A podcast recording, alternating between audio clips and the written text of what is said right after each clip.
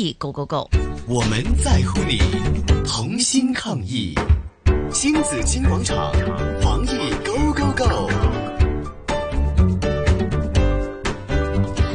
今天的防疫 Go Go Go 呢，我們來談談呢我們的病毒殘留在便便的這個問題哈，嗯因為呢每這天個大家都要上厕所嘛。没错，新冠肺炎呃爆发以来呢，呃污水呃污水的管理问题呢，都大家都很担心的。是啊，早前呢也有研究就证实说，病毒呢在康复者的粪便也会存活好多天，所以呢我们也加强了这方面的清洁。但系咧都要留意下喎，究竟即係誒漂白水啊就點樣清潔啦系吓，係啊，呢個哎个都要小心。啲。咁我哋要請教醫生啦。為大家請嚟嘅係感染及傳染病專科醫生林偉信醫生嚟同我哋傾傾嘅。Hello，林醫生你 好。係早晨你好，早晨，早晨啊，林醫生，點解病毒係會殘留喺我哋嘅糞便入邊嘅咧？吓，係係係通過糞便排出嘅，呢個係有科學研究嘅。請你同我哋分析一下。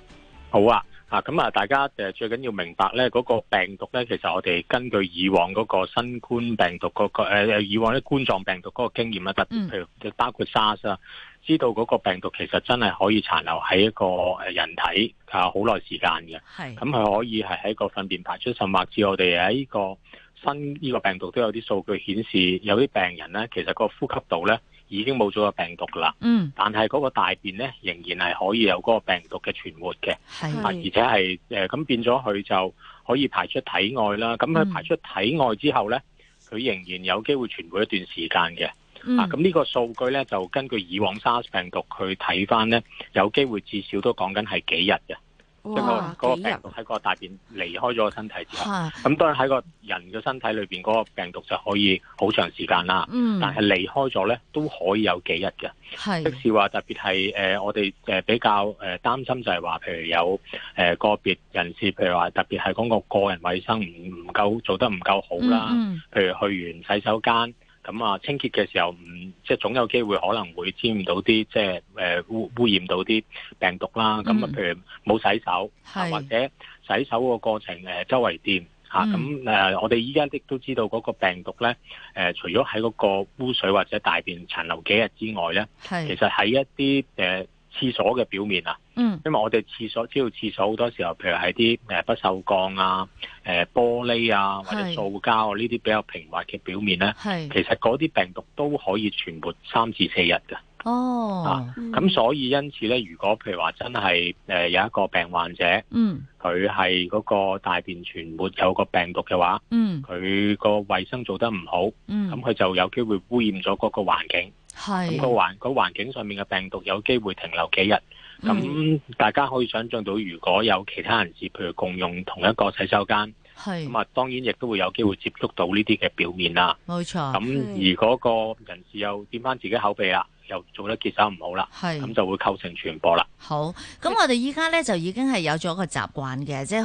去嗯誒廁所咧，我哋就會係將呢個廁板誒，即係去完廁所之後咧就會冚住放低咗佢冚住個廁板，嗯然之後先沖水嘅。咁呢個就呢呢個做法就係都有一定嘅安全性啦，係嘛？就都都會咁大便沖走咗，但係依家問題林醫生就係話俾我哋知，原來如果如果佢飛咗去旁邊個位咧，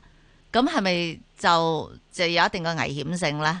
即係佢譬如係啊佢啲菌飛咗出嚟噶嘛，但係可但係能如果個佢冚個住咗翅係板咪就蓋會咧，咁個翅板蓋會唔會都有機會係有啲有啲誒病菌係彈咗喺翅翅板板蓋蓋上邊咧？會唔啊當會然咧？當然有啦。啊即係其係實嗰、個、呃、我哋冚廁板個沖廁係一個即係一個公德心嘅問題嚟嘅。嗯咁因為始終譬如話特別係我哋唔係講家用啦，譬如即係出家用嘅洗手嗯間，即係大家明白，即係可能都好多人用過啦。咁我嗯哋個公德心就係話一定要冚住個廁板蓋，我哋唔知道係裏邊有啲咩細菌病毒噶嘛。咁係一沖廁嗰下，因為佢嗰個力度同埋個壓力嘅關係咧，嗯就有機會將嗰、個誒坐廁啦，或者係裏邊嘅一啲污水咧。就嗯將裏邊啲病原體霧化咗出嚟，咁係就變咗有機會散播得好遠喺附近嘅環境。咁好係似你啱啱講，污染咗譬如個廁板本身嘅啲塑膠表面啦，係或者係誒廁格其他嘅一啲誒表面，嗯咁嗰個病毒有機會殘留係都係比較耐嘅時間。即係就算你就算殘留一日兩日，都有好多人有機會接觸到啦。嗯咁所以呢個係有個絕對有個風險喺度嘅。係，係我想問林醫生，頭先我哋一路都係講大便啦，係嗯小便會唔會唔會有殘留呢個病菌嘅咧？小便暫時啲數據顯示就唔係話見到好明顯有呢個問題啦。嗯，嗯嗯，嗯好啦，即咁係如果我哋真係呢啲大便啊，咁殘留咗喺啲家居嘅物品上面啦，或者可能有啲朋嗯友誒沖廁所嘅時候話唔記得咗啊，冇冚到個蓋啊，冇人彈咗出嚟嗯啦，咁我哋可以點樣去清潔呢啲咧？但其實呢個病毒咧，用一般即係好多家用清潔劑都可以誒、呃、殺死佢嘅，嗯就，啊唔係話咁難嘅嚇。係，咁特別係最有保證，當然我哋而家知道用一比九十九嘅漂白水啦，嗯，或者用酒精啦，都可以好好快好快咁樣殺死個病毒。咁嗯不過留意翻啦，我哋建議即係啲金屬表面就用酒精啦，咁係其他嘅一啲表面，如果漂白水適用嘅話咧，就都可以用啦。即係明白，大家明白漂白水有啲物物物件係唔係咁好啊，即係因為佢有係漂白嘅嘅嘅作用喺度，可能會傷害咗。嗯咁但係漂白水留意一點咧，就記住咧，盡量誒誒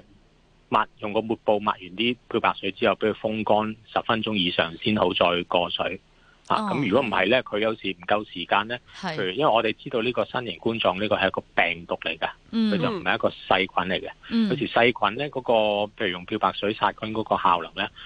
誒、個時間好快就得㗎啦。嗯有時咧，但係病毒係要耐少少嘅。咁大家就唔好心急，有時可能話啊呢頭抹完嗰頭就揾個過水啊，即係咁變咗咧，可能嗰個效果就唔係咁理想啊。哦，即係要停一停留先咁樣，係所以啦，即咁有都係風乾咗，譬如十分鐘咁樣先啦。係，所以依家咧，如果係清潔廁所咧，就就就唔係話攞個廁所掃咧，就掃下個個個水氹就完事就已經當做做完，係係啊，其實即係你成個嘅廁廁兜，其實你都係要清潔佢，係啦，啦都，要抹嗯乾淨，包括埋後邊嗰塊，即係即係嗰塊廁板。冇錯，吓，咁我見有啲人屋企咧就拍凍啦，又有啲即係用啲布啊又有圍啲住嘅廁所棉嗰啲㗎面嘛啊嗰啲，我諗呢啲時候咧，可能大家就就成日要唔好洗用啊咁多係呢啦嗰啲啲 嗰啲唔啊係成裝飾日睇品啊，我覺得係啊。係係，仲有咩要留意？我哋冇諗到㗎，林醫生，仲有冇特別嘢要提醒？係最最緊要咧，就係、誒、要清潔一啲，因為始終我嗱呢、個疫情可能仲會維持一段時間啦。嗯係咁大家都好容易疲倦，如果叫你